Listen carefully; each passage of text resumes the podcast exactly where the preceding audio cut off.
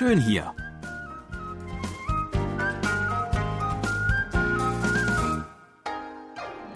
Ausflugstipps für Korea mit Jan Dirks.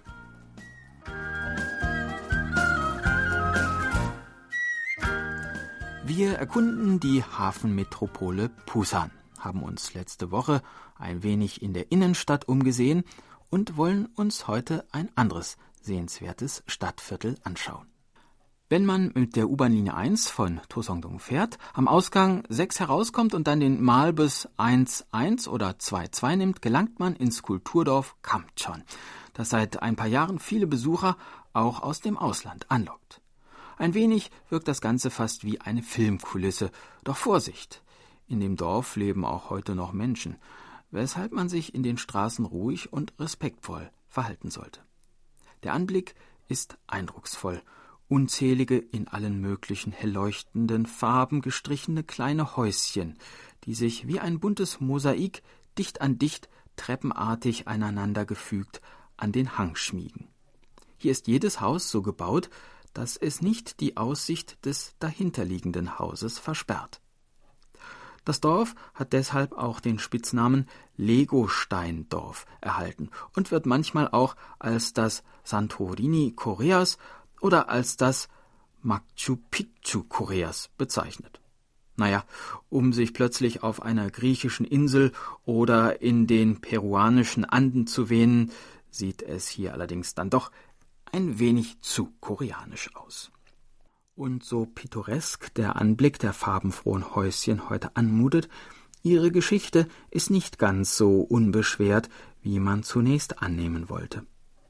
Zur Zeit des Koreakrieges kamen hier in Wellblechhütten und Baracken Flüchtlinge aus dem ganzen Land unter, die ihr Zuhause im Krieg verloren hatten und vertrieben worden waren.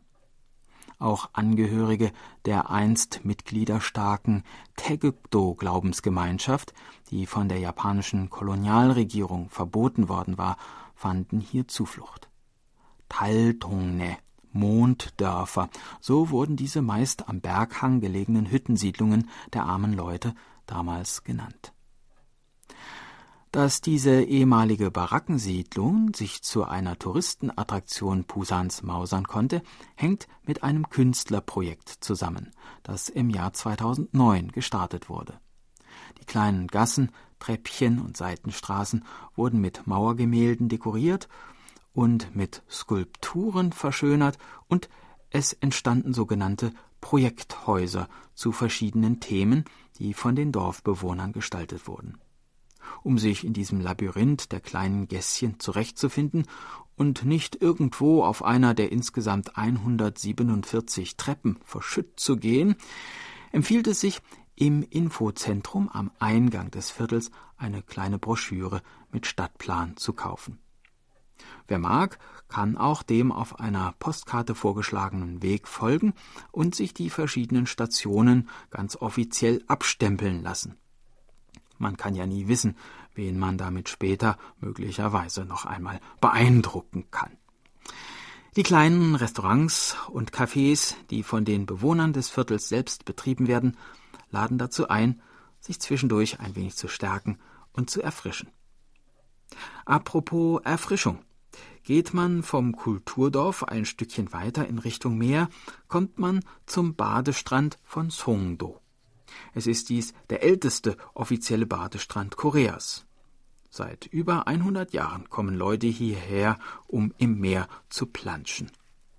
Um der gewaltigen Konkurrenz des Strandes von Haeundae dem größten Strand Busans und wahrscheinlich berühmtesten und meistbesuchten Strand Koreas, etwas entgegenzusetzen, musste man sich hier etwas einfallen lassen. Herausgekommen ist dabei im Jahre 2015 der Songdo Skywalk, ein 365 Meter langer Spazierweg auf einer brückenartigen Stahlkonstruktion, die vom Strand aus aufs Wasser hinausführt. Durch Glasfenster im Boden kann man die Wellen unter sich vorbeirauschen sehen. Die vornehme Variante für alle unter uns, die sich zwar am Meer erfrischen, aber nicht nass werden wollen.